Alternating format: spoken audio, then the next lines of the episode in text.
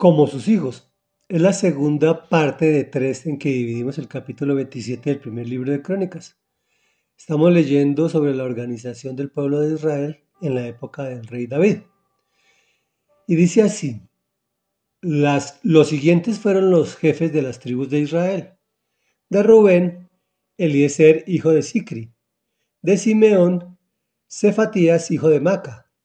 De Leví, Hasabías, hijo de Kemuel de Aarón, Sadoc, de Judá, Eliú, hermano de David, de Isaacar, Omri, hijo de Micael, de Zabulón, Ismaías, hijo de Abdías, de Neftalí, Jerimot, hijo de Azriel, de Efraín, Oseas, hijo de Azarías, de la media tribu de Manasés, Joel, hijo de Pedaías, y de la otra media tribu de Manasés que estaba en Galad, Ido, hijo de Zacarías.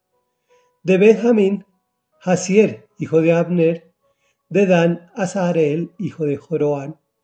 Estos eran los jefes de las tribus de Israel. David no censó a los hombres que tenían menos de 20 años, porque el Señor había prometido que haría a Israel tan numeroso como las estrellas del cielo.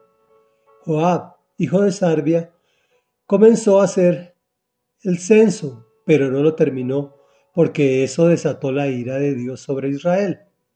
Por eso no quedó registrado el número de las crónicas del rey David. Reflexión.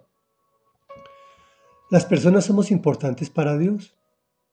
No somos necesarios, pero sí muy importantes. La obra del Señor se hará contigo o sin ti. Sin embargo, Dios te quiere en su equipo que es el equipo ganador. Por eso registraba y registra a todos los que están con él. Él tiene un libro donde estás o estarás registrado. Y es el libro de la vida, que es donde estamos inscritos los que no moriremos. Ojo, trata de que te inscriban allí. En el caso que nos ocupa hoy de nuestra lectura, David no completó el censo, pero sabía que la promesa del Señor es que el pueblo sería tan numeroso como las estrellas del cielo.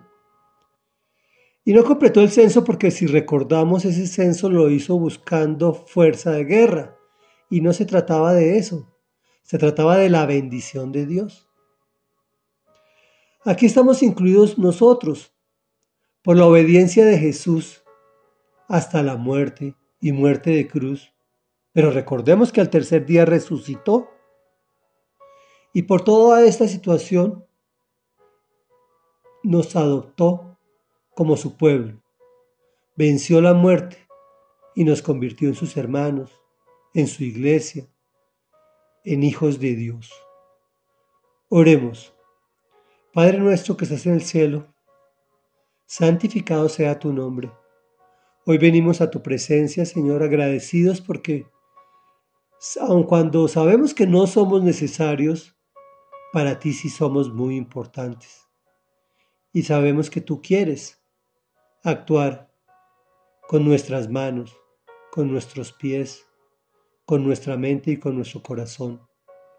Y nosotros queremos entregarte nuestra vida para que así anotes nuestros nombres en el libro de la vida y no los borres jamás, pues que nosotros reconocemos que Jesús es tu unigénito, que obedeció, se entregó por nosotros y resucitó al tercer día.